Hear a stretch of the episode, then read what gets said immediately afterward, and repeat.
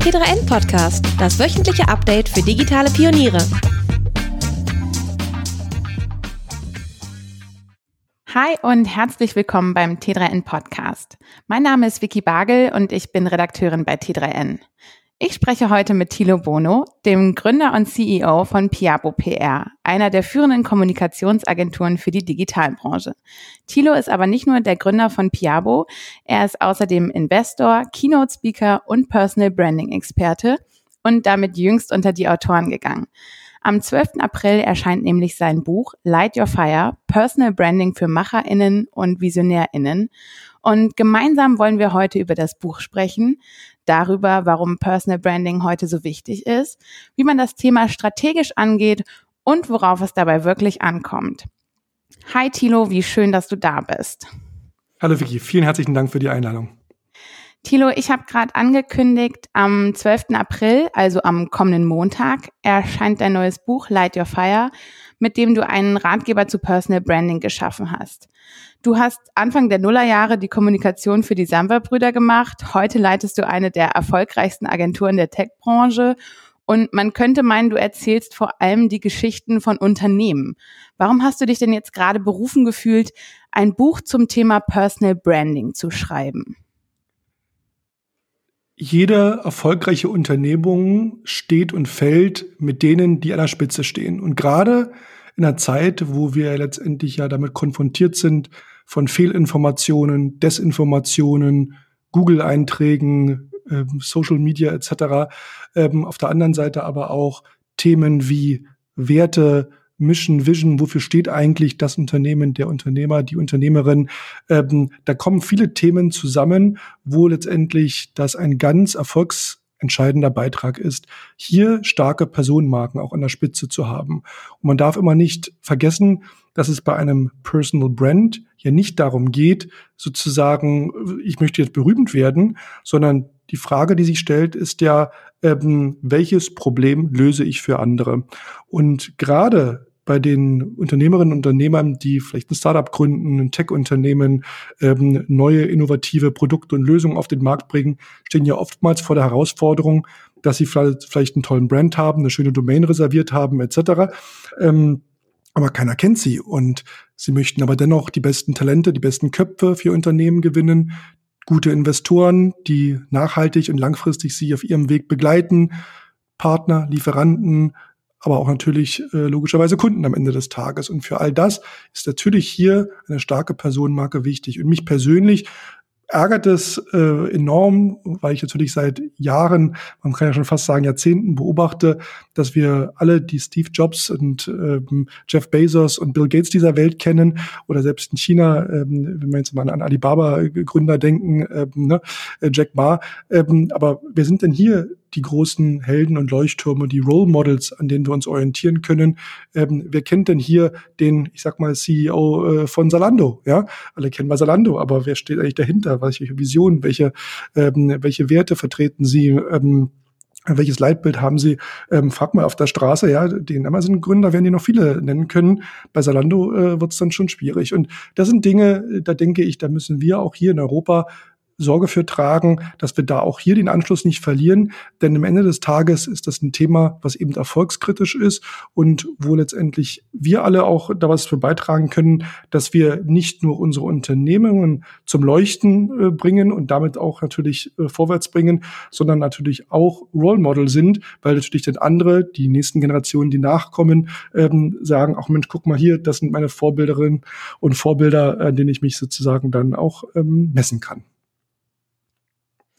Alright. Ähm, jetzt lass uns noch mal einen ganz kleinen Schritt zurücktreten und ganz zum Anfang kommen, denn Personal Branding ist ja so ein super klassisches Buzzword eigentlich. Ähm, wir alle haben das schon tausendmal gehört, aber so richtig wissen auch nicht alle, was darunter zu verstehen ist. Ähm, magst du uns das mal kurz ein bisschen definieren?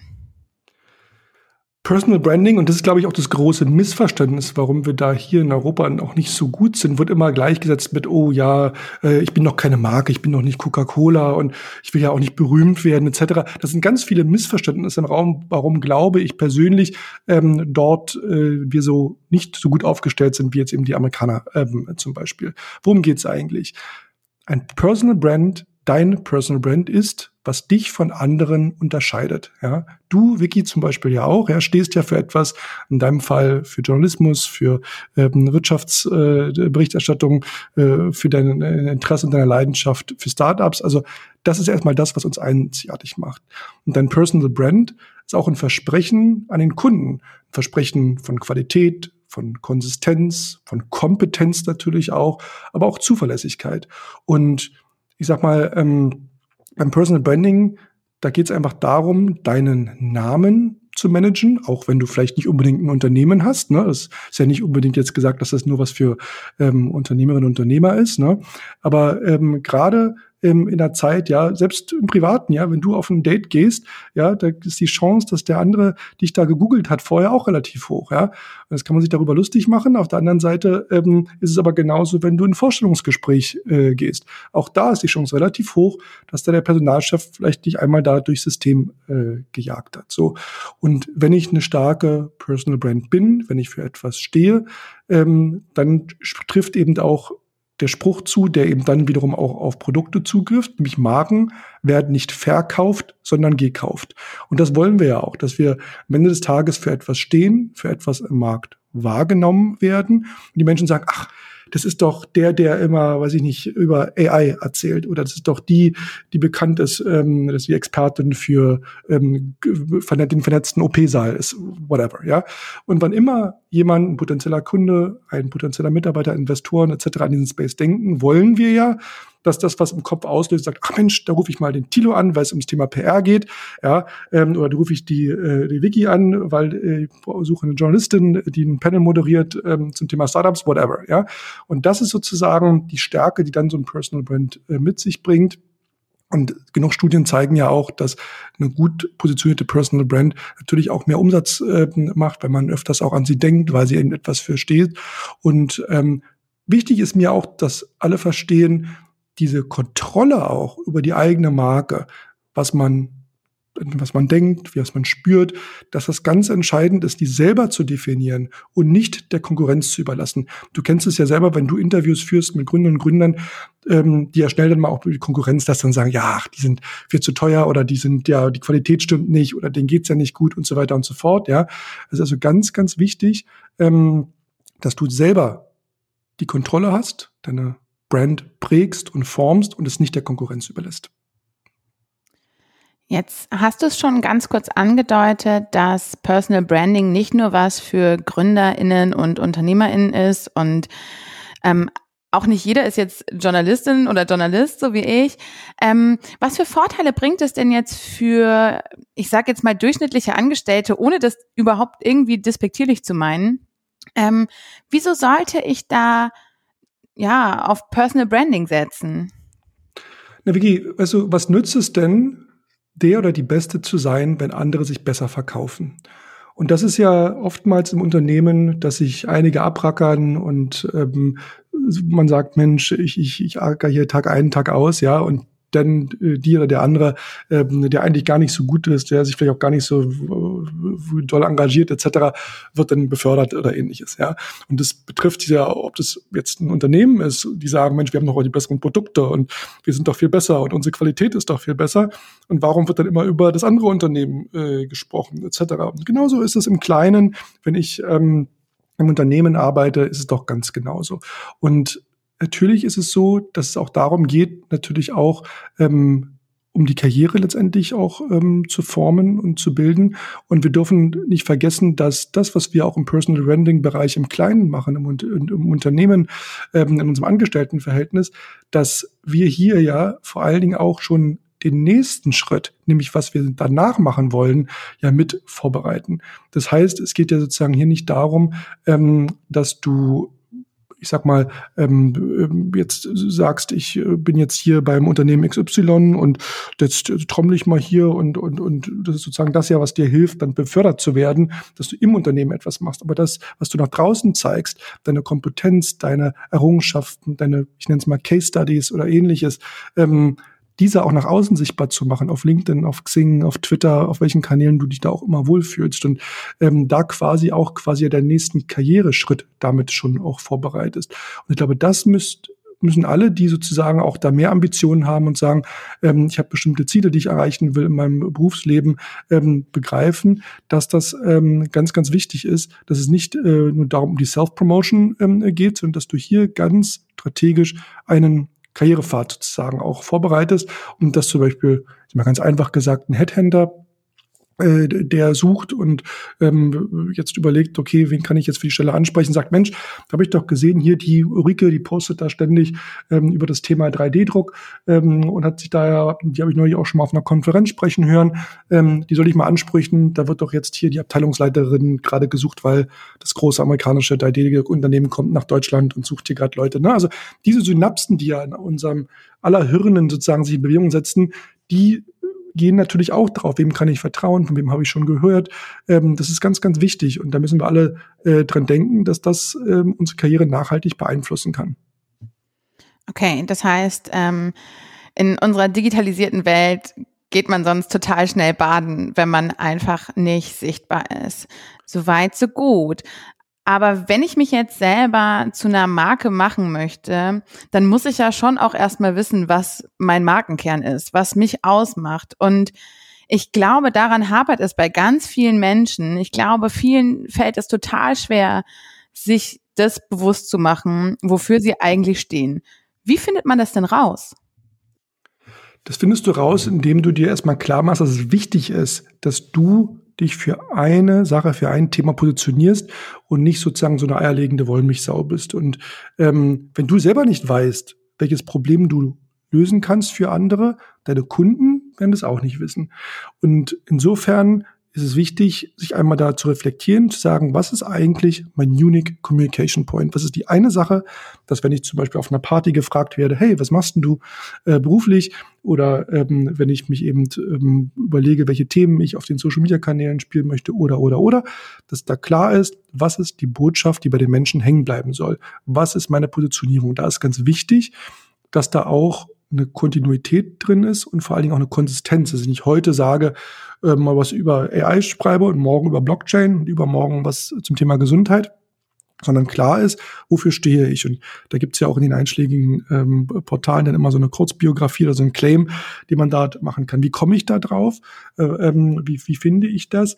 Ähm, indem ich mir überlege und mir selber auch erstmal klar mache, für was möchte ich eigentlich stehen und was sind auch Themen oder das eine Thema, was mich auch langfristig begleitet. Also nicht irgendwie, das finde ich gerade spannend und das möchte ich jetzt mal machen, sondern was sind die Dinge, die letztendlich auch langfristig nachhaltig für mich dort ähm, entscheidend sind.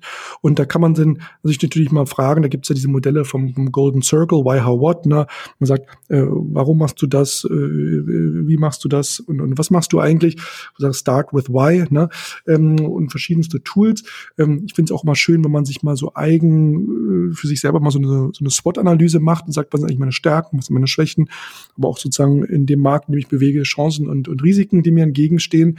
Und so kann ich mich dann Stück für Stück ähm, sozusagen ähm, nähern. Und ganz simpel gesagt ähm, und ganz runtergebrochen, du bist am stärksten positioniert als die Person, die du in der Vergangenheit warst oder, oder, oder bist. Ja, das heißt, du hast vorhin meine Biografie zitiert.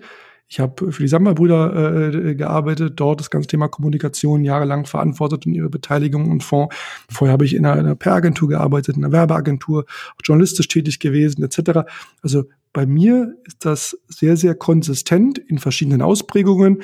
Mal in der Werbung, mal im PR-Marketing-Bereich, mal eher im journalistischen Bereich, mal auf Unternehmensseite, aber immer ganz klar mit dem, ich sag mal, Stempel Kommunikation, PR.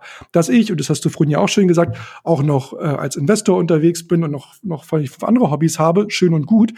Aber die Menschen haben mich im Kopf, wenn es ums Thema PR-Kommunikation geht. Und wenn in irgendeinem Boardroom oder einem Investoren-Meeting oder ein CEO sagt, Mensch, irgendwie müssen wir mal sichtbar werden und wir launchen doch jetzt gerade ein neues Produkt oder haben jetzt gerade die große Investrunde oder ich expandiere mit meinem Unternehmen, was auch immer, dann möchte ich, dass in denen ihren Köpfen sagt, ach, da rufen wir mal den Tilo an, ja, von Piabo. Und genau das sollte jeder auch erreichen. Das heißt, das, was ich eben schon mal war, wofür ich sozusagen in der Vergangenheit ähm, bekannt war, wo quasi ein roter Faden da ist, dafür lässt sich dann am besten äh, positionieren. Warum? Weil die Leute natürlich ja auch im Kopf haben, welche Herausforderungen ich da gemeistert habe. Die sagen, Mensch, also wenn der das schon für die und die und die Samwas und den und den gemacht haben, da muss der was können und dann muss der was wissen. Und dafür gibt's ja auch Referenzen dann, ne? wo man sagt, Mensch, und wenn man sich anschaut, als Beispiel jetzt bei Piabo, die ganzen Silicon Valley Companies, ja, was ich ein Stripe oder ein GitHub oder ein Shopify oder Silicon Valley Bank, ähm, also ganz verkehrt kann's ja nicht sein, ja, und, und die müssen ja was können, sonst würden die ja nicht schon lange im Business sein. Also das ist sozusagen jetzt mal an meinem eigenen Beispiel aufgezeigt, Dinge, die natürlich Menschen dann im Kopf haben und wo sozusagen in der Vergangenheit eben, ähm, deswegen sagte ich eben, die stärkste Beziehung ist eben das, wo du, was du einmal warst, wo du her sozusagen kommst, wo du auch klar machen kannst, welche Herausforderungen du gemeistert hast. Und das eben bringt dich dann auch zu der klaren Zielgruppe, ne? zu sagen, wer ist denn dann daraus folgernd ähm, meine Zielgruppe? Und das würde ich jedem so ein bisschen als Empfehlung mitgeben. Also erstens mal gucken, wo komme ich eigentlich her? Was ist sozusagen der rote Faden? Zweitens, immer klar machen auch und klar sein, wo möchte ich auch langfristig hin.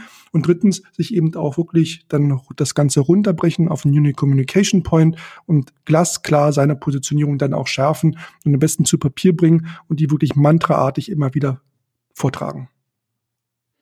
Okay, dann weiß ich ja jetzt erstmal, was mich ausmacht, womit ich meine Personenmarke stärken kann. Ähm, aber das ist ja nicht das Einzige, was bei dem Thema eine Rolle spielt. Und du schreibst in deinem Buch von den 4K. Was sind denn die 4K? Erklär mal. Also ich habe versucht, das wirklich mal runterzubrechen. Und es gibt ja viele Bücher zum Thema Personal Branding, wo dann, wie du machst, wie machst du ein schönes Foto und ähm, äh, für alle möglichen Zielgruppen. Mir war es ganz wichtig, A, wirklich mal die Unternehmer und Unternehmer anzusprechen, die, die wirklich die Welt verändern wollen, die Dinge vorwärts bringen wollen, die ambitioniert sind, weil das nochmal einen ganz anderen einen gesellschaftlichen Impact natürlich hat. Und auf der anderen Seite ist eben ganz einfach und simpel auch zu machen, dass keiner da Angst haben muss und sagen kann, Mensch, das ist doch klar, das gehe ich jetzt an. Deswegen habe ich da das mal runtergebrochen auf 4K, das erste K eben für Klarheit. Und das war genau der Punkt, den du gerade ähm, schon angesprochen hast. Ich muss erstmal sozusagen meine Positionierung finden, mich dort klar ähm, positionieren. So, Punkt eins, den haben wir jetzt sozusagen ja auch schon ähm, abgehakt. Den Punkt zwei, die Kredibilität ähm, ausbauen. Was heißt das? Das heißt, ich muss auch natürlich zeigen, dass ich wirklich der Experte in dem Bereich bin. Durch Referenzen, durch das kann eine Case Study sein, das kann ähm, durch eine Einbringen in bestimmte Debatten ähm, letztendlich sein, das kann, weil ich auftrete ähm, als Speaker auf bestimmten Fachkonferenzen, das kann aber auch sein, dass ich äh, ein Buch zu dem Thema ähm, äh, schreibe oder ähnliches. Ne? Also diese Kredibilität im Markt äh, zu behaben, ein ganz hohes Maß an Glaubwürdigkeit da auch aufzubauen, dass auch alle sagen, ja, natürlich ist der der Experte für das Thema, weil der oder die hat ja schon das und das und das und das ähm, gemacht. So und ähm, weil dieses Thema Vertrauen ähm, ist insofern auch ähm, wirklich extrem wichtig, weil nur den Menschen, mit denen wir auch äh, Vertrauen entgegenbringen, mit denen kommen wir auch ins Geschäft, mit denen wollen wir arbeiten, da möchte man Mitarbeiter sein, da möchte man, ähm, da möchte man ähm, investieren, da möchte man auch als Kunde sozusagen ähm, dabei sein. Und da gibt es übrigens gerade auch in den letzten Tagen interessante Studie rausgekommen, die auch nochmal ganz klar zeigt, Menschen arbeiten lieber für Führungskräfte, die eine klare Haltung haben, die für klar etwas, etwas stehen. Ähm, und deswegen ja gerade auch das Thema, was wir gerade ansprachen, die eigene Marke eben ähm, nicht unbedingt nur bauen für den Job, den du gerade hast, sondern auch den, den du in der Zukunft haben willst. Und das ist sozusagen mit Kredibilität äh, gemeint. Und dann kommen wir nämlich genau zu dem Punkt, äh, der, das vierte K, der Konsistenz, nämlich am Ball bleiben. Ähm, dort auch äh, nicht heute das eine erzählen und morgen das andere, sondern hier wirklich ganz sauber schauen, dass alle Dinge zueinander passen und dass ich immer auch hier in das gleiche Horn blase, sage ich jetzt mal. Ne? So, ähm, was heißt das? Ähm, dass man sozusagen ähm, eben konsistent eine Story auf allen Kanälen eben spielt und sozusagen genau überlegt, wo sind denn jetzt eigentlich meine ähm, meine Zielgruppen überhaupt zu Hause, dass ich da eben ganz klar bin und immer weiß, aha, der macht sagen wir mal ganz einfach, jeden Montagabend macht der ein LinkedIn Live äh, zum Beispiel oder einmal die Woche kommt von dem äh, ein Podcast äh, raus etc. Ja, so und dass wir auch gucken, dass wir hier, ähm, wenn wir über die Inhalte reden, da auch wirklich Inhalte schaffen, die auch die Menschen berühren. Ähm, weil, erst wenn man sozusagen auch die Herzen und die Emotionen letztendlich äh, berührt von den Menschen, dann bleibt es eben auch in den, in den Köpfen. Und auch mal drüber spricht, was sind meine Werte, ja, weil Werte auch natürlich so einer Positionierung Tiefe verleihen. Die machen eine Positionierung eben auch erst vollständig. Und ähm, insofern müssen wir auch schauen, dass die Inhalte, die wir dort dann kommunizieren ähm, und auch die Verpackung, also wie wir uns präsentieren, ähm, natürlich auch dort ähm, konsistent ähm, zueinander passen. So und dann das vierte K Kontinuität und das ist eigentlich ehrlich gesagt das die Hauptherausforderung, die ich am meisten sehe, dass man mit viel Ambition und Karacho anfängt und sagt, ah jetzt ich habe verstanden, was mir Besichtbarkeit bringt und da lege ich jetzt los und was passiert dann? Dann fängt man an, alle möglichen Kanäle aufzumachen und man pimmt sein LinkedIn-Profil und macht einen YouTube-Kanal und will dann einen Podcast starten. Im Endeffekt merkt man, man hat sich so total übernommen und irgendwann ist man dann frustriert und hört dann auf und das, das war's dann. Dann heißt es, jetzt funktioniert ja nicht für mich. Und das ist eine ganz, ganz große ähm, Gefahr, warum ich immer auch empfehle, sage, mal fangt erstmal klein an, Stück für Stück, überlegt, welche Kanäle für euch wirklich wichtig und richtig sind, weil eure Zielgruppe da überhaupt ist, ja, und weil das für euch dann auch Sinn macht, die zu bespielen und ihr nicht da am Bedarf vorbeigeht. Auf der anderen Seite, und das ist sozusagen die Mischung, die sich dann daraus ergibt, guckt bitte auch, wo ihr euch wohlfühlt nicht jeder ist jemand, der drei Sätze klar gerade aussprechen kann und sollte deswegen irgendwie einen eigenen Podcast machen, ja, wenn Audio jetzt nicht unbedingt mein Medium ist. Andere sind vielleicht sehr gut im lange Texte schreiben, sehr gut in Ausdruck, Orthographie, Grammatik etc. Für die ist vielleicht ein Blog äh, super, ja. Andere, die jetzt vielleicht eher so einen kurzen Snippets und eher so kurat Tierfähigkeiten haben, für die ist dann vielleicht irgendwie oh, Twitter äh, gut, ja, oder die fühlen sich auf LinkedIn wohl. Also man muss da eben auch schauen, ähm, ob ich dann vielleicht jemand bin, der, weiß ich nicht, vor der Kamera da gut ist, macht dann vielleicht einen YouTube-Kanal oder gut fotografieren oder ähm, bildhaft Dinge darstellen kann, dann bin ich vielleicht auf Instagram irgendwie richtig aufgehoben. Also da muss man so ein bisschen ähm, äh, schauen, ja. Das ist immer so ein bisschen der Unterschied zwischen Orkan und Mistral, ja. Also wenn ich sozusagen mit meinem Personal Branding Segelboot da über den über den Ozean äh, gehe, ein Orkan äh, kommt, dann gehe ich äh, sozusagen unter, weil alles zu viel und auf einmal aber wenn da so ein, so ein sanfter Mistral kommt, der mich so, so, so ganz äh, Stück für Stück und kontinuierlich da über den, über den Ozean bläst, dann komme ich dann auch von, keine Ahnung, Hamburg nach New York, ja. Und da äh, müssen wir gucken, ähm, äh, dass wir da auch dranbleiben, weil wir das nicht schaffen, diese Kontinuität hinzubekommen, dann äh, hat das leider alles nicht viel Wert. Ja, Stichwort übernommen. Ähm, und du sprichst es jetzt schon ganz richtig an, das Thema die richtigen Kanäle. Ich habe mal durchgezählt, ohne ähm, Messenger-Dienste nutze ich neun soziale Netzwerke. Also mhm. von Pinterest bis LinkedIn über TikTok ist alles dabei. Ähm, und ich habe natürlich keine Kapazitäten, die alle zu bespielen. Also wenn ich das wollte, bräuchte ich, glaube ich, einen eigenen Social Media Manager. Und es gibt ja auch nicht nur Social Media, sondern, keine Ahnung, Konferenzen und so weiter und so fort.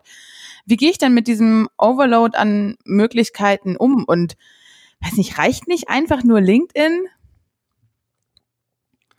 Also LinkedIn ist sicherlich heute ein Medium, gerade in der Businesswelt, was kaum wegzudenken ist, weil natürlich hier die Business-Kontakte unterwegs sind und ähm, das ganz klar ist, dass jeder ein gepflegtes LinkedIn-Profil haben sollte. Die Frage ist ja, wo ist deine Zielgruppe? Und da geht es dann letztendlich darum, wo gibst du sozusagen deine Power rein und wo bist du letztendlich dann auch wirklich aktiv? Das spricht ja erstmal grundsätzlich nichts dagegen, dort einen Account zu eröffnen und jetzt sagen, ich, wie du schon gerade sagtest, Instagram, Twitter und so weiter, das zu haben, weil du ja vielleicht auch da deine Konkurrenz beobachtest und so ein bisschen auch die Analyse in den Markt hinein machst, was posten denn andere und welche Inhalte sind denn spannend und die haben ja vielleicht auch mal gute Ideen, wo man sagt, ach Mensch, das können wir ja auch machen oder das, da stellen die sich gut da oder ähnliches. Also das spricht erstmal nichts dagegen, dort überall einen Account zu haben. Worum es mir geht, ist klar zu sagen, na, glasklare Analyse zu machen, was macht wirklich Sinn. Und die Sinnhaftigkeit ist eben zweigleisig. Die ist die Sinnhaftigkeit, was für mich Sinn macht, weil ich mich auf diesen Kanälen für meinen Personal Brand wohlfühle und sage, da kann ich wirklich einen Mehrwert schaffen. Ähm, das macht ja keinen Sinn, wenn ich jetzt mich damit schwer tue, zu fotografieren oder bildhaft oder emotional Dinge zu ins, äh, inszenieren ähm, und mir das alles da bei Instagram irgendwie zu viel, zu anstrengend ist, sagen, meine, mein Schwerpunkt meiner Strategie liegt jetzt auf Instagram, ja, so. Auf der anderen Seite ist halt eben auch die Frage, wo sind denn die, die ich erreichen möchte? Was lesen die? Und da empfehle ich auch immer einfach mal zu fragen, also mal, mal ranzugehen an die Zielgruppe, an, an meine Kunden und sagen, lieber Kunde, was liest du? Wo informierst du dich? Welchen Newsletter hast du abonniert? In welchem Verein bist du Mitglied? In welchen, ähm, auf welche Konferenzen gehst du? Welche Social Media Kanäle nutzt du? Äh, was nutzt du eher privat? Was dienstlich? Und dann filtert sich das schon raus und kann man diese beiden Welten, wo fühle ich mich wohl und wo bin ich zu Hause und wo sind meine Kunden und wo sind die unterwegs? Dann kann ich das übereinander legen und diese Schnittmenge dann aber all in gehen und dann wirklich sagen, da gebe ich dann alles, da gucke ich, dass da wirklich professioneller Content dabei ist. Und auch da ähm, ist dann mal wichtig zu verstehen, sich da nicht unter Druck zu setzen, was ist denn Content? Content kann ja sehr viel sein. Ähm, Content kann eine Kuratierung sein, dass ich zum Beispiel mit der Community spannende Artikel, ähm, Beiträge äh, teile.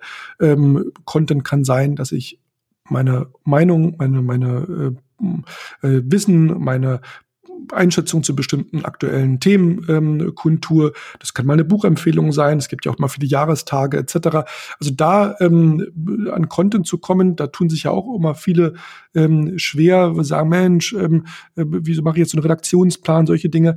Aber grundsätzlich fängt es erstmal an, sich auf die Kanäle zu fokussieren, die für beide Seiten, nämlich für dich selber und aber auch für deine Zielgruppe dort Sinn machen, da komplett reinzugehen und dann wirklich genau zu schauen, wo kann ich hier jetzt die, die Hebel sind und die wirklich dann auch zu nutzen und da zu gucken, dass ich hier dann ähm, meine Positionierung auch wirklich ausspiele und dann auch zuzuhören in diesen Kanälen, zu sagen, bekomme ich da auch, nachdem ich das jetzt mal sechs Monate lang wirklich bespielt habe, passiert da was? Bekomme ich Reaktionen? Bekomme ich mehr Anfragen? Wird das geliked? Wird da auch, steht auch mal ein Kommentar? Habe ich auch mal eine Debatte äh, reingebracht?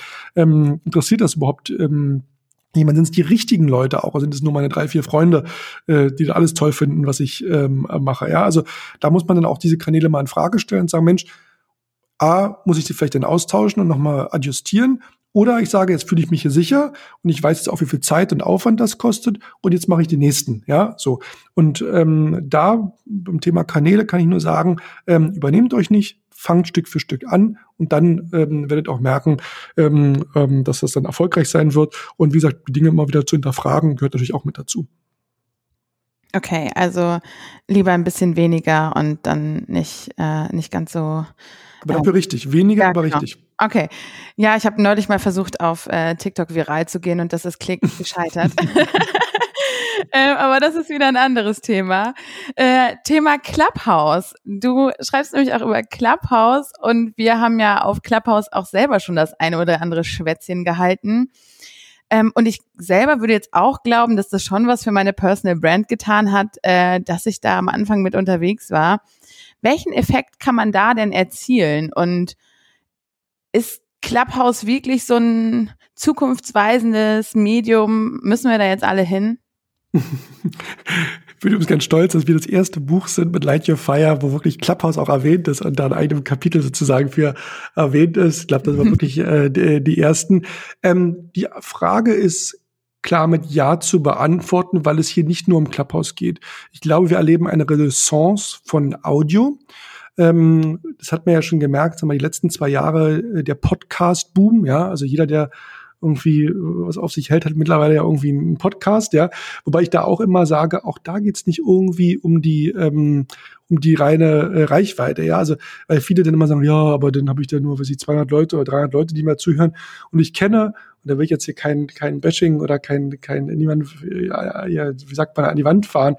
Ich kenne einige große ähm, Podcasts, die wir alle äh, kennen, wahrscheinlich auch hören von aus unserer Szene, wo ich weiß, dass die, wenn die mal über 500 Zuhörer haben, dass es schon viel ist. Ja, und ähm, das ist aber gar nicht der Punkt, sondern der Punkt ist, sind es denn die drei, vier, 500 richtigen Leute. Ja, und ähm, wenn das ein Medium ist, was für meine Zielgruppe und die Leute, die ich erreichen will, super ist, ja, äh, da sind auch die drei, vier, 500, weil ich vielleicht ein hochpreisiges Produkt habe oder ähnliches, vollkommen okay, ja.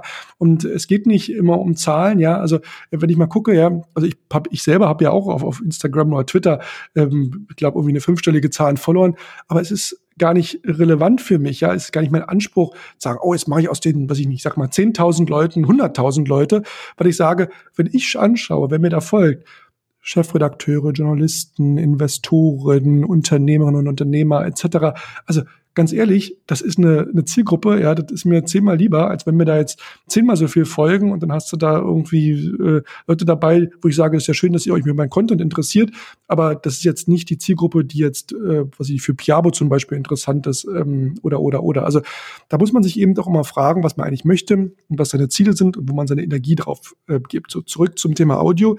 Ähm, Podcast ist, glaube ich, naheliegend. Und wenn wir jetzt uns mal überlegen, dass Formate wie Clubhouse oder das Pendant bei Twitter mit, mit, mit äh, Spaces, ähm, da wird ja auch einiges jetzt kommen auf den anderen äh, Social-Plattformen, dann hat das eine wahnsinnige Chance. Wir dürfen eigentlich vergessen, dass wo wir heute aufnehmen, ähm, hier quasi im April 2021, ähm, Clubhouse ja immer noch in der Beta ist, ja, und nur für iPhone-Nutzer äh, zugänglich ist. Jetzt stell dir mal vor, das Ding geht auf äh, Richtung Android was da sozusagen für die nächste Welle sozusagen kommen wird. Und ähm, ich glaube, Audio, da hatte ich persönlich meinen Aha-Moment in meinem allen der allerersten Clubhouse, da habe ich so ein Format gemacht, wer bist du, was machst du, wo man sich mal so gegenseitig vorgestellt hat, um mal zu schauen, wer da überhaupt äh, so unterwegs ist.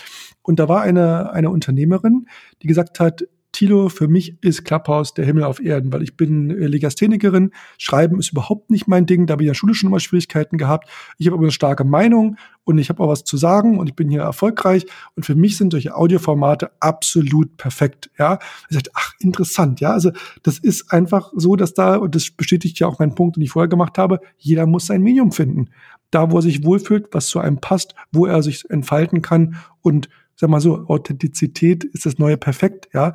Ähm, da, äh, da geht's drum. Und ähm, die hat sich da jetzt in dem Fall wahnsinnig wohlgefühlt und, und ist da jetzt zu Hause auf, auf Clubhouse und macht äh, Räume und Clubs und so weiter. Und äh, wahnsinnig faszinierend und tollen Content. Und insofern geht's mir gar nicht darum, wir können jetzt lange über Clubhouse reden, ob das jetzt toll ist oder nicht und, und ob das jetzt der Hype abgeflacht ist oder nicht. Darum geht's mir gar nicht. Mir geht's darum zu sagen, Audio erlebt gerade eine Renaissance und für den einen ist es eher das Format Podcast, der andere sagt, ich bin eher Clubhouse und oder hm, viele machen jetzt ja auch ähm, Twitter Spaces, weil sie sagen, da habe ich dann irgendwie eine Community, die ich mir über Jahre auch schon bei bei Twitter aufgebaut hat. Da werden auch wieder einige verschwinden. Ich glaube, wichtig ist ähm, eher zu verstehen, was kann man mit Audioformaten äh, machen?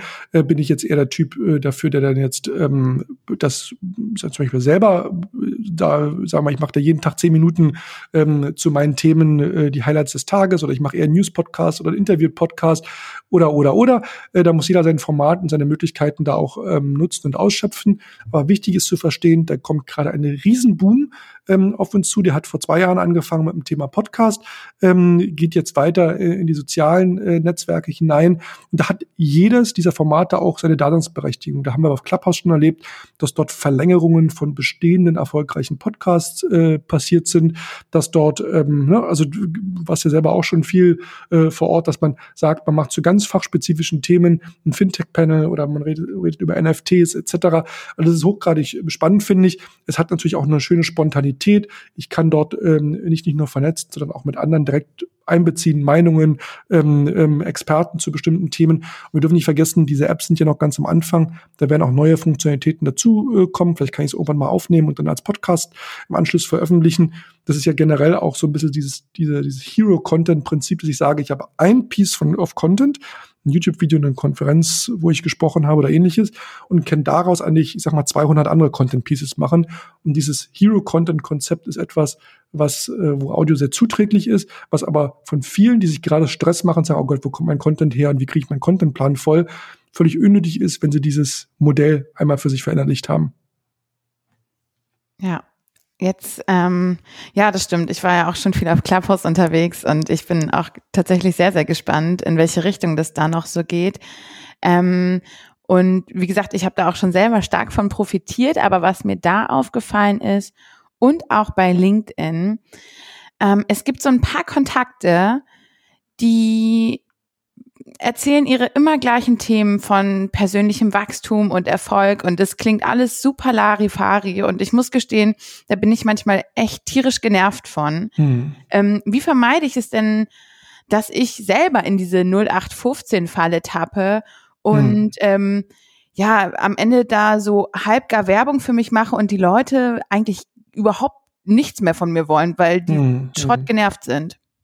Ja, ja, das äh, ist mir auch schon aufgefallen, dass das natürlich gerade so diesem, was du gerade beschreibst, ich nenne es mal ganz allgemein, diesem Coaching und lebensverändernden, verbessernden Bereichen so ist, dass das, die, das Problem ist hier natürlich, dass oftmals da wenig eben Referenzen sind. Da sprachen wir vorhin schon kurz drüber, ähm, dass dort oftmals ja das so ein bisschen dahingesagt wird oder geschrieben wird und dann irgendwie so, so, so Lebensweisheiten von sich gegeben werden.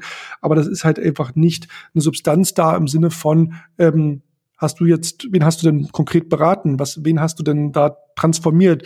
Äh, wer sind denn deine Fürsprecher da sozusagen? Wer sind deine ähm, Kunden, wo du sozusagen auch konkrete Beispiele und Cases hat? Das hat ja die ähm, äh, Esther Perel, äh, die, die berühmte Paartherapeutin ja ähm, wunderbar gemacht. Das könnte man ja auch so ein bisschen als Lebenscoach und so Paartherapie, aber die hat das eben in Podcast gemacht, ähm, heißt ähm, Where Should We Begin, wo sie sozusagen diese Gesprächssessions, die sie da konkret macht, sozusagen anonym, also natürlich mit dem Wissen der Beteiligten, aber ohne deren Namen zu sagen, aufnimmt und so eben schafft, dass es nicht so Coaching, Larifari, wie du es gerade genannt hast, ähm, rüberkommt, sondern du sie, bist quasi live bei so einer Session dabei. Und es gibt dem so eine Tiefe und so eine Authentizität, weil du sagst, wow, das sind ja die Fragen, die ich vielleicht auch habe, ja. Oder es hat sie eine neue Staffel gemacht, einen Podcast, wo es um äh, die Arbeitswelt geht, ne? Also the New Normal, also quasi durch Corona jetzt, was es auch mit den Menschen macht und psychischer Stress, Mental Health etc.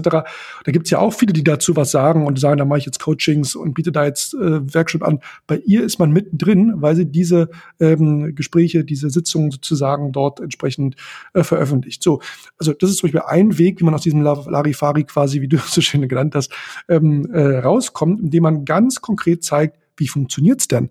Und das sind nicht nur irgendwelche Binsenweisheiten und irgendwelche Kalendersprüche und Zitate, sondern da steht auch etwas dahinter, das sind konkrete Cases, konkrete, ähm, da macht man, macht man seinen eigenen Erfolg quasi auch sichtbar und gibt dem quasi auch ähm, äh, Tiefgang. Und ähm, das ist so etwas, ähm, das ganz, ganz entscheidend ist, weil sonst wir eben auch nicht A, unsere Preise durchsetzen können, weil sagen sie ja, pff, da bin ich, ne, bin ich ja sozusagen austauschbar, weil das ist ja etwas, was wir mit einem guten Personal Brand ja verhindern wollen. Wir wollen ja in einer Welt, wo Qualität immer gleicher wird und wo sozusagen die meisten Produkte quasi mehr oder weniger Commodity sind, wollen wir uns rausstellen und wir wollen unsere Kompetenzen rausstellen und nicht austauschbar sein. Wir wollen zeigen, welchen Unterschied ähm, wir machen. So. Und da müssen unsere Inhalte ähm, natürlich da einen Beitrag zu leisten. Und diese Inhalte bilden Beziehungen zur Audience, also zu meinen, zu meinen Leserinnen und Lesern, Zuhörerinnen und Zuhörern. Diese Inhalte ähm, tragen dazu eben bei, diese Beziehungen letztendlich erstmal zu schaffen. Dafür müssen sie stark sein. Diese Beziehungen, die wir da aufbauen, bilden Vertrauen. Und dieses Vertrauen, weil ich sage, ach, die Weiße von sie sprichst, die hat äh, das entsprechend ähm, äh, klar dargelegt. Ich kann mich mit diesen Inhalten auch identifizieren. Dieses Vertrauen treibt dann auch die Umsätze. Jetzt ist Personal Branding ähm, für extrovertierte Menschen ja auch da schon manchmal eine Herausforderung hinzugehen und zu sagen, hey, das kann ich und das mache ich und schaut mal her. Ähm, aber ich glaube, da findet man auch einigermaßen leichten Zugang dazu. Ähm, Introvertierte gehen in einer Kultur, in der der gewinnt, der am lautesten schreit, häufig unter. Was rätst du denn da Menschen, die echt Probleme damit haben, zu sagen, hallo, guckt mal hier, ich habe dies gemacht, ich habe jenes gemacht, ähm, schaut euch an, was ich kann, so nach dem Motto. Ich glaube nicht, Vicky, dass es nur um Lautstärke geht, ob jemand introvertiert oder extrovertiert ist. Kaufentscheidungen oder Entscheidungen, mit wem ich zusammenarbeite oder mit wem ich einen Deal mache, werden ja oft aus dem Bauch getroffen und nicht immer nur aus dem Kopf.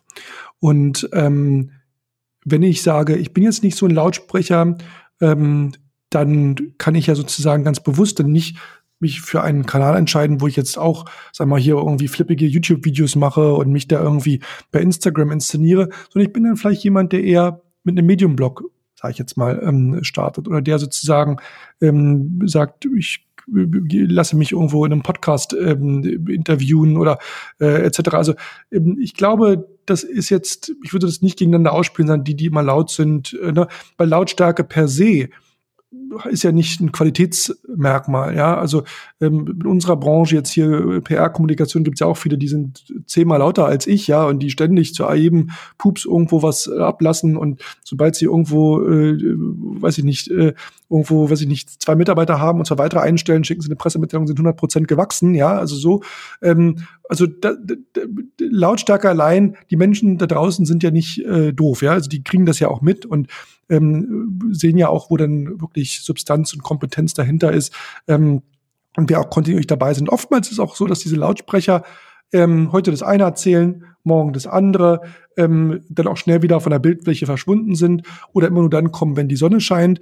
Ähm, ja, also meine, das sieht man ja auch mal wieder, dass jetzt gerade, was ich in unserer Tech- und, und Startup- und Digitalwelt, ja, wie viel ich da habe schon kommen und gehen sehen, ja, weil sie sagen, oh, jetzt machen alle hier äh, das und jetzt will ich auch und jetzt gründe ich ja auch und so weiter. Dann sind sie wieder verschwunden, hört man nie wieder was. Und es gibt aber auch ein paar, die sehe ich seit 10, 20 Jahren, ja, und die trifft man immer wieder, die sieht man immer wieder, ähm, ob das digital oder, oder, oder persönlich. Und sowas schafft natürlich dann Vertrauen. Ob die jetzt laut sind oder leise, spielt ja erstmal keine Rolle, sondern allein schon dadurch, dass sie da sind und dass sie immer wieder ihre Themen ähm, vorbringen, dass man sich austauscht, dass man sich immer wieder äh, connected. Ähm, das trägt uns schon Vertrauen bei und man hat das Vertrauen, Mensch, die sind auch morgen noch für mich da, die sind auch mal noch da, wenn äh, die nächste globale Pandemie äh, kommt und ähm, die haben tolle Referenzen, die stehen immer wieder auf, auch wenn sie mal hingefallen sind, ähm, etc. Also ganz konkret, aber auch wenn du eben eher introvertiert bist, möchte ich sagen, überlege dir wirklich welche, welche Formate und welche Inhalte dort unterwegs äh, für dich, dich zum Ziel führen. Und da will ich dann doch vielleicht noch mal ein Wort zum Thema Hero Content sagen.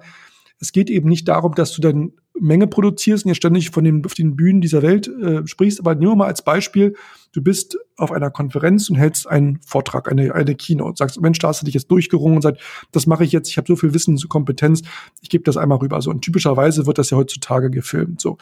Und da kannst du aus diesem einen Stück Content kannst du eine ganze Content-Welt kreieren. Du kannst aus der Tonspur einen Podcast äh, äh, machen als Beispiel. Du kannst das Video auf YouTube ähm, äh, stellen. Du kannst Videosnippets äh, in, in kleinen äh, Sekündern machen und als Reel oder als als ähm, äh, Post verwenden. Du kannst es den Vortrag transkribieren und als Blogpost äh, nehmen. Du kannst die besten Zitate auf sagen wir mal Twitter oder oder wo auch immer ähm, teilen. Ja, du kannst ähm, diese Veranstaltungsaufhänger nehmen, dich mit anderen Teilnehmern, Vortragenden, die du da kennengelernt hast, dort zu vernetzen. Ähm, und, und, und, und, und. Ja, da gibt es noch viele, viele andere Möglichkeiten. Also dieses eine Stück Content hilft dir, trägt dich, sag mal, über drei, vier ähm, äh, Monate. Ja, insofern würde ich sagen, ähm, man muss da eher smart und clever sein, als jetzt ähm, zu sagen, ich muss jetzt hier besonders laut sein und muss jetzt hier zu jedem Pups äh, mich äußern. Das muss gar nicht sein. Es geht vielmehr eben um die Konsistenz und Kontinuität und damit auch ein starkes Vertrauen aufzubauen. Okay, also lieber ein bisschen ruhiger, dafür kompetent, authentisch und ähm, sich so präsentieren. Genau, und schön kontinuierlich auch, ne? Mhm. Und man muss auch mal dann denken, ne, je höher diese Barriere sozusagen ist auch an Kompetenz und, und an, an ähm, Dingen, die ich sozusagen dort veröffentliche, desto niedriger ist dann quasi ja auch der Wettbewerb. Ja, je individueller und einzigartiger und ähm, persönlicher ich mich da auch präsentiere, das differenziert mich sozusagen dann auch äh, wieder. Und ähm, diese Einzigartigkeit hat eben jeder Mensch in sich und das ist sozusagen etwas, was jetzt gar nichts mit laut oder leise zu tun hat zwei Gründerinnen, die ich beim Thema Personal Branding immer sofort im Kopf habe, und ich glaube, dadurch machen die das auch sehr gut, sind äh, Lea Sophie Kramer und Franziska von Hardenberg. Und ich folge beiden auf unterschiedlichen Kanälen und alle beide haben gemeinsam, dass die schon auch sehr viel privaten Content teilen. Wie privat können meine Inhalte denn werden oder was, was für eine Rolle spielt das? Denn in den beiden Fällen glaube ich, funktioniert ganz viel über die private Ebene. Absolut. Also die persönliche, ich sag mal, Philosophie, die persönlichen Glaubenssätze, die persönlichen Werte, ähm, wie sehen wir die Welt, ähm, welche Gemeinsamkeiten ähm, gibt es. Diese Art von Empathie, die die beiden, die du genannt hast, sie damit ja auch rüberbringen, schafft natürlich Verbindung, ja. Und deswegen ähm, funktioniert das auch gut. Deswegen fühlen sich auch Menschen dort angesprochen, weil es persönlich ist, weil es vom Herzen kommt und weil sie eben auch diesen berühmten Satz, immer sagt, do, ähm, äh, do you practice what you preach, ne, ähm, auch dort äh, beherzigen und umsetzen. Und ähm, genau ähm, ähm, das, was sie tun, dadurch, dass sie sich eben ähm, diesen, diesen Brand aufbauen und in diesen Brand investieren, ähm, ähm, schaffen sie es auch eben, sich dann auch ähm, ihre Verletzlichkeit sozusagen zu nehmen, weil sie eben draußen sind und da reagieren können und, und es ist ja viel schlimmer, wenn du jetzt irgendwo äh, angegriffen wirst, sage ich jetzt mal, und verletzlich bist, weil du nicht draußen bist, weil du nicht positioniert bist, weil du nicht äh, dort aktiv bist. Und ähm, ich glaube, das machen die beiden ähm, sehr gut. Und da muss man sich natürlich immer fragen, ähm, ist es was, was ähm, was ich, wo ich mich mit identifiziere, ja, ähm, gibt ja nur zwei Optionen. Ne? Ähm, ich sage, du, ich bin irgendwie ganz zufrieden, alles okay, so wie es ähm, ist. Ne? Dann kommen halt andere und schnappen sich deinen Markt und formen deine Brand. Ne? Ähm, oder ich sage, ähm, ich gehe raus ähm, und mache es. Und ich glaube, die Entscheidung, wie viel privat sozusagen ich da von mir gebe und wie stark ich da auch in meine persönliche, äh, äh, sag mal, Gedankenwelt ein, äh, Einfluss äh, nehme, das ist natürlich dann immer die Frage. Also bei der, bei der Franziska, weil ich mich richtig erinnere, war das ja auch so, dass sie, glaube ein Unternehmen ja äh, nicht funktioniert hat und sie da sehr offen und transparent und ehrlich auch drüber gesprochen hat.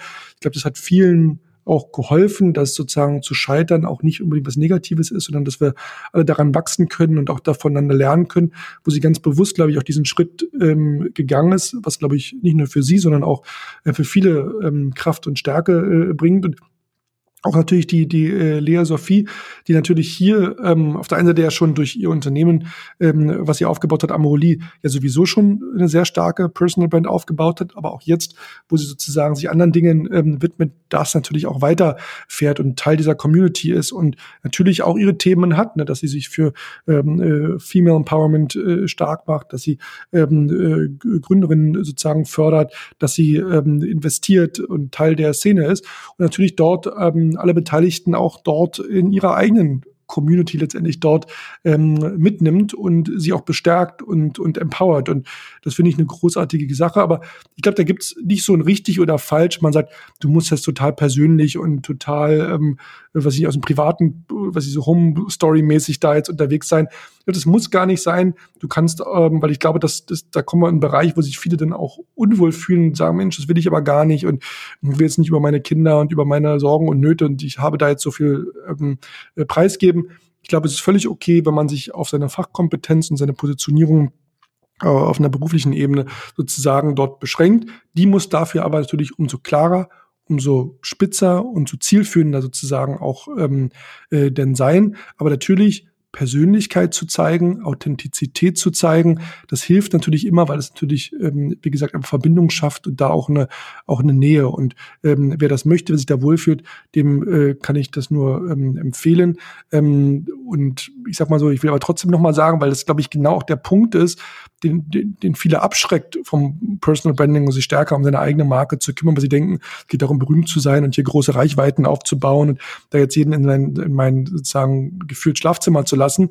Das ist nicht das, ähm, worum es ähm, geht. Es geht nicht um, um eine Ego-Befriedigung. Ne? Es geht um, um, um klare Botschaften. Es geht darum, auch zum Nutzen deines Firmenwert, sage ich jetzt mal, ähm, auch, auch unterwegs zu sein. Und das ist übrigens ganz interessant, wenn du in Amerika mit den Investoren zum Beispiel über das Thema sprichst, die sagen ganz klar, ähm, Bewertung ist ja da mal ein großes Thema, ne? wer wird das nächste Unicorn und, und wo stehen wir? Die sagen ganz klar, natürlich ist da ganz viel auch ähm, das Narrative und das natürlich musst du als Unternehmerin und Unternehmer deine Zahlen im Griff haben, du musst dein Unternehmen gut führen und zeigen, dass das äh, Ganze funktioniert. Klar, Numbers äh, check, aber das Narrative, die Erzählung, die Personal Brand ist natürlich ganz entscheidend. Und diese beiden Dinge zusammen ergeben eben ganz oft dann auch die, die Valuation ähm, äh, von einer, einer Firma. Und ähm, insofern ist es etwas, das gerade in der Industrie, wo wir hier unterwegs sind, äh, Tech, Startups, äh, Digitalisierung, ganz, ganz entscheidender Punkt. Und by the way, genauso auch wenn ich jetzt der, ich sag mal, Mittelständler bin, der sagt, ähm, hey, äh, ich merke, ich brauche jetzt auch eben Ingenieure, ich muss Talent anlocken, ich sitze aber hier in, keine Ahnung, Ostwestfalen oder in auf der Schwäbischen Alb etc., dann muss ich erst recht dafür sorgen, dass meine Kultur, meine Werte, meine Vision, ähm, die Menschen, äh, für die man dann potenziell eben auch arbeitet, sichtbar sind, weil warum, welchen Grund gibt es sonst, äh, dort äh, dorthin zu kommen? Ja, also nur Schmerzensgeld kann es ja auch nicht sein. Ähm, insofern, da gibt es ganz, ganz viele Gründe davon und man sollte sich nicht abschrecken, dass man sagt, oh Gott, jetzt muss ich auch hier super persönlich und, und, und so. Also das muss gar nicht sein, ja, solange man sich da eben klar äh, kredibel, konsistent ähm, und kontinuierlich dort mit seinen Themen im Markt bewegt. Jetzt sind ähm, ganz unabhängig davon, wie stark man sich vielleicht privat exponiert oder eben nicht, doch einige in Deutschland noch sehr, sehr stark angstgetrieben. In dieser Tech- und Startup-Bubble vielleicht gar nicht so sehr, aber die Angst davor, sich ähm, in die Nesseln zu setzen, wenn man sich ja selber stärker für ein Thema hinstellt und die Angst davor, einen Shitstorm zu kassieren, ist schon relativ weit verbreitet, würde ich sagen. Ähm, was ist denn, wenn einem sowas passiert, wenn man da Gegenwind erntet? Wie geht man da am besten mit um? Und ist das automatisch was Schlechtes? Also erstmal ist es etwas Gutes, weil es ja zeigt, dass sich Menschen an dir reiben, dass sie sich mit dir, dass du ihnen wichtig bist und dass sie letztendlich sich ja für deine Inhalte interessieren und immerhin Zeit und Lebenszeit mit deinen Inhalten und deinen Aussagen verbringen. Ich finde sowas immer grundsätzlich immer positiv. Ähm, ich glaube, äh, zu jedem Menschen, der sich draußen auch auf die Bühne stellt, sei es jetzt auf LinkedIn oder sei es auf Twitter oder ähm, äh, wo auch immer, äh, der muss auch damit rechnen, dass man, dass man mal Tomaten beworfen wird und dass es Menschen gibt, die andere Meinungen haben oder Menschen, die schlicht und ergreifend vielleicht auch was falsch verstanden haben, ja, oder Dinge anders ausgelegt haben oder einen falschen Hals bekommen haben. So etwas gibt es. Und wir dürfen immer nicht vergessen, dass eine gute Marke immer auch äh, Feinde hat, ja. Also auch Apple finden nicht alle toll, auch wenn es die wertvollste Company auf der Welt ist. Ja, gibt auch viele, die sagen, oh Gott, geh mir weg damit. Also damit ähm, erstmal muss man damit leben und auch damit rechnen, dass so etwas passiert. Zweitens ist wichtig, dort trotzdem sich nicht aus der Ruhe, aus der Fassung bringen zu lassen, sondern da, wenn es jetzt nicht gerade irgendwie nur um Krawall und Trollerei äh, geht, sondern auch da zu argumentieren und sagen, so sehe ich das und danke für deine ähm, für dein Argument. Äh, lass, mir, lass mich da nochmal sagen, wie ich dazu stehe und warum ich das so formuliert habe. Ähm, ich glaube, so entsteht eine Debatte, so entsteht eine Diskussionskultur. Das ist so, dass wir hier in Deutschland oftmals leider so ein bisschen krawallig auch unterwegs sind ähm, und eine Schreihalsmentalität manchmal ähm, haben. Aber ähm, ich glaube, da können wir auch da was von den Amerikanern lernen, die eine gute und gesunde äh, Diskussionskultur und Debatte dort oftmals ähm, haben, gerade im Vergleich auch ähm, äh, zu unseren Breitengraden hier. Ähm, insofern empfehle ich da immer cool zu bleiben, kühlen Kopf zu bewahren, sich auf die zu fokussieren, wo man sagt, Mensch, da macht es auch Sinn, ins Gespräch zu gehen und äh, miteinander darüber zu diskutieren, Debatte zu haben. Und es ist auch völlig okay, unterschiedliche Meinungen zu haben. Ähm, jeder hat einen unterschiedlichen kulturellen Background, unterschiedliche Erfahrungswerte. Oftmals, mein, meine Feststellung ist immer, fehlt da oftmals einfach Kontext, dass man sagt, ah, okay, lass mich mal einmal erklären, warum ich das so formuliert habe, warum ich das so gesagt habe. Ähm, schau mal, wo, wo ich herkomme, aber ich verstehe auch, wie es bei dir angekommen ist und so weiter. Also ich glaube, da muss man ähm, über den Dingen stehen, aber ich verstehe auch, dass es natürlich erstmal aufregend und emotionalisierend ist, wenn da jemand irgendwie einem erstmal verbal gegen Schienbein ähm, haut. Aber äh, da muss man einfach dann cool sein und ähm, äh, Kopf hoch äh, und äh, da einfach auf Augenhöhe dann auch miteinander respektvoll auch ähm, in den Dialog gehen. Okay, also auch wenn es mal ein bisschen äh, ruckeliger wird, hat Personal Branding am Ende einen Mehrwert fürs Business. Weil es ja auch zeigt, dass du für was stehst. Ne? Wenn du nicht äh, keine Reibung erzeugst, dann ist auch keine Energie. Das stimmt. Aber ich sage jetzt mal ganz platt, dass mir knapp 3000 Menschen bei Clubhouse folgen, hat jetzt an meinem Kontostand noch nicht so viel verändert. ähm, Vielleicht gibt's denn ja bald, weil Clubhouse ja eine Payment-Funktion gerade eingeführt hat. Hm. Habe ich bei T3N gelesen. Kannst du mal sehen. ähm, aber kann ich denn die Erfolge, ob das bei mir richtig gut läuft oder nicht, irgendwie messen am Ende? Oder woran ja. messe ich das? Also, eben, wie gesagt, ich bin kein Fan davon, Follower zu zählen oder Kommentare oder Likes. Das ist äh, erstmal nicht äh, die Währung, die ich persönlich für als entscheidend äh, sehe. Klar, wenn jetzt irgendwie gar nichts passiert und du da jetzt immer null Kommentare, null Likes und äh, ne, also logisch, das ist, das ist klar. Aber ich sag mal so, ähm, wir dürfen ja nicht vergessen, wie entscheiden sich Menschen für einen Dienstleister, für ein Produkt ähm, etc. Und hier ist es ja eben nicht so, und, und da kritisiere ich oftmals auch die, die Performance-Marketing-Fraktion, ja, ähm, die meist, ja, wir können ja mal alles messen und wer hat wo geklickt und gekauft und so weiter. Aber was machen denn Menschen wirklich? Also wenn ich jetzt hier als Unternehmen eine Software einkaufe, die 100.000 Euro guckt, äh, kostet, natürlich, was mache ich denn da? Ich habe auch mal gegoogelt und geschaut, wer äh, schreibt darüber. Natürlich, wenn jetzt das Handelsblatt oder T3N oder andere seriöse Medien äh, drüber schreiben, ähm, dann denke ich, oh, wenn die drüber geschrieben haben, die haben das analysiert, die haben sich das mal angeschaut, die haben mal ein Interview mit dem Gründer gemacht, dann muss das ja äh, dann einigermaßen eine vernünftige äh, Sache sein. So, äh, das kannst du gar nicht messen, ne? Also das ist ja, das weißt du ja gar nicht, wenn du es nicht konkret hinterher abfragst, ja. Oder ähm, ich meine, es gibt manchmal Situationen, hätte jetzt gerade witzigerweise diese Woche eine E-Mail im Postkasten, wo ähm, jemand schrieb und sagt, Mensch, Thilo, ich habe vor 2018, also vor, wie lange ist jetzt ja, vier Jahren, dein übrigens T3N-Podcast äh, äh, gehört mit dem damaligen ja. Chefredakteur. Ähm, und mittler und damals war ich ähm, äh, noch irgendwo im Studium und so weiter. Jetzt habe ich mein eigenes Startup gegründet ähm, hier in der Schweiz und hier ein tolles Fintech. Wir haben jetzt Investoren und so weiter.